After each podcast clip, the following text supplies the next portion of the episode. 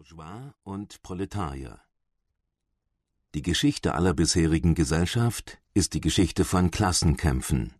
Freier und Sklave, Patrizier und Plebejer, Baron und Leibeigner, Zunftbürger und Gesell, kurz Unterdrücker und Unterdrückte standen in stetem Gegensatz zueinander, führten einen ununterbrochenen, bald versteckten, bald offenen Kampf, einen Kampf, der jedes Mal mit einer revolutionären Umgestaltung der ganzen Gesellschaft endete oder mit dem gemeinsamen Untergang der kämpfenden Klassen.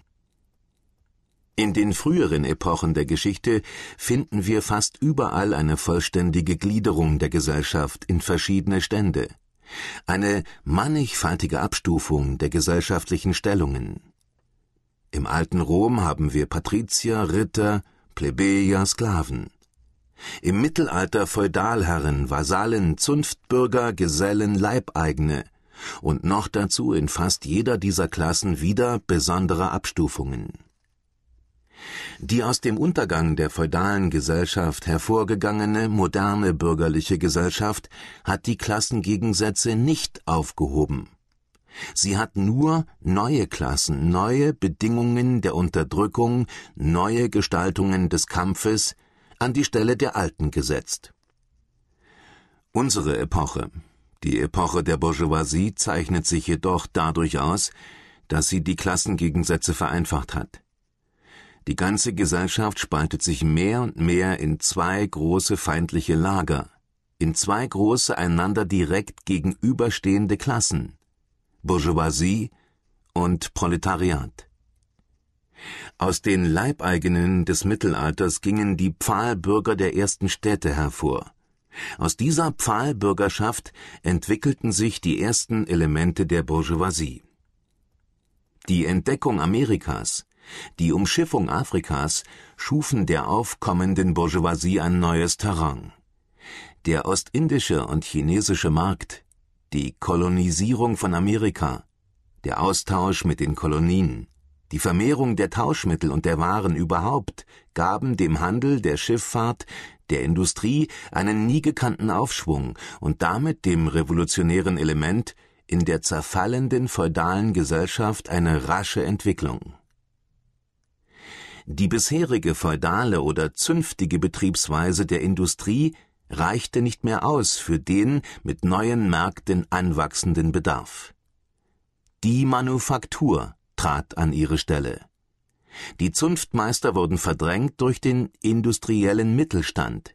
Die Teilung der Arbeit zwischen den verschiedenen Korporationen verschwand vor der Teilung der Arbeit in der einzelnen Werkstatt selbst.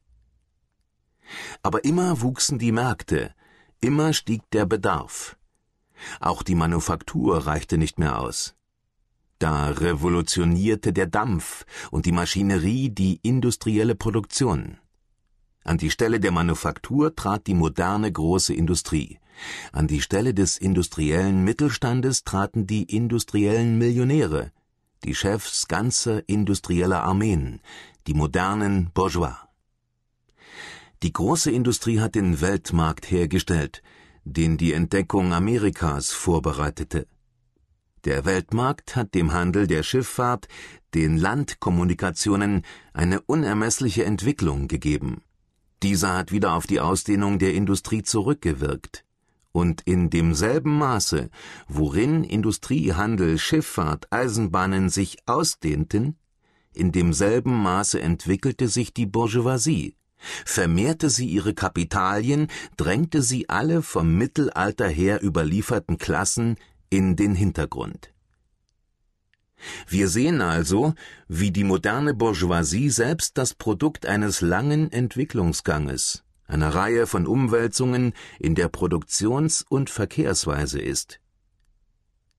Jede dieser Entwicklungsstufen der Bourgeoisie war begleitet von einem entsprechenden politischen Fortschritt unterdrückter Stand unter der Herrschaft der Feudalherren, bewaffnete und sich selbst verwaltende Assoziation in der Kommune, hier unabhängige städtische Republik, dort dritter steuerpflichtiger Stand der Monarchie, dann zur Zeit der Manufaktur Gegengewicht gegen den Adel in der ständischen oder absoluten Monarchie. Hauptgrundlage der großen Monarchien überhaupt, erkämpfte sie sich endlich seit der Herstellung der großen Industrie und des Weltmarktes im modernen Repräsentativstaat die ausschließliche politische Herrschaft. Die moderne Staatsgewalt ist nur ein Ausschuss, der die gemeinschaftlichen Geschäfte der ganzen Bourgeoisklasse verwaltet. Die Bourgeoisie hat in der Geschichte eine höchst revolutionäre Rolle gespielt. Die Bourgeoisie, wo sie zur Herrschaft gekommen, hat alle feudalen, patriarchalischen, idyllischen Verhältnisse zerstört. Sie hat die buntscheckigen Feudalbande, die den Menschen an seinen natürlichen Vorgesetzten knüpften, unbarmherzig zerrissen und kein anderes Band zwischen Mensch und Mensch übrig gelassen als das nackte Interesse, als die gefühllose, bare Zahlung. Sie hat die heiligen Schauer der frommen Schwärmerei, der ritterlichen Begeisterung, der spießbürgerlichen Wehmut in dem eiskalten Wasser egoistischer Berechnung ertränkt. Sie hat die persönliche Würde in den Tauschwert aufgelöst und an die Stelle der zahllosen verbrieften und wohlerworbenen Freiheiten die eine gewissenlose Handelsfreiheit gesetzt. Sie hat, mit einem Wort, an die Stelle der mit religiösen und politischen Illusionen verhüllten Ausbeutung die offene, unverschämte, direkte, dürre Ausbeutung gesetzt. Die Bourgeoisie hat alle bisher ehrwürdigen und mit frommer Scheu betrachteten Tätigkeiten ihres heiligen Scheins entkleidet. Sie hat den Arzt, den Juristen, den Pfaffen, den Poeten, den Mann der Wissenschaft in ihre bezahlten Lohnarbeiter verwandelt. Die Bourgeoisie hat dem Familienverhältnis seinen rührend sentimentalen Schleier abgerissen und es auf ein reines Geldverhältnis zurückgeführt. Die Bourgeoisie hat enthüllt, wie die brutale Kraftäußerung, die die Reaktion so sehr im Mittelalter bewundert, in der trägsten Bärenhäuterei ihre passende Ergänzung fand. Erst sie hat bewiesen, was die Tätigkeit der Menschen zustande bringen kann. Sie hat ganz andere Wunderwerke vollbracht als ägyptische Pyramiden, römische Wasserleitungen und gotische Kathedralen. Sie hat ganz andere Züge ausgeführt als Völkerwanderungen und Kreuzzüge. Die Bourgeoisie kann nicht existieren ohne die Produktionsinstrumente, also die Produktionsverhältnisse, also sämtliche gesellschaftlichen Verhältnisse fortwährend zu revolutionieren. Unveränderte Beibehaltung der alten Produktionsweise war dagegen die erste Existenzbedingung aller früheren industriellen Klassen.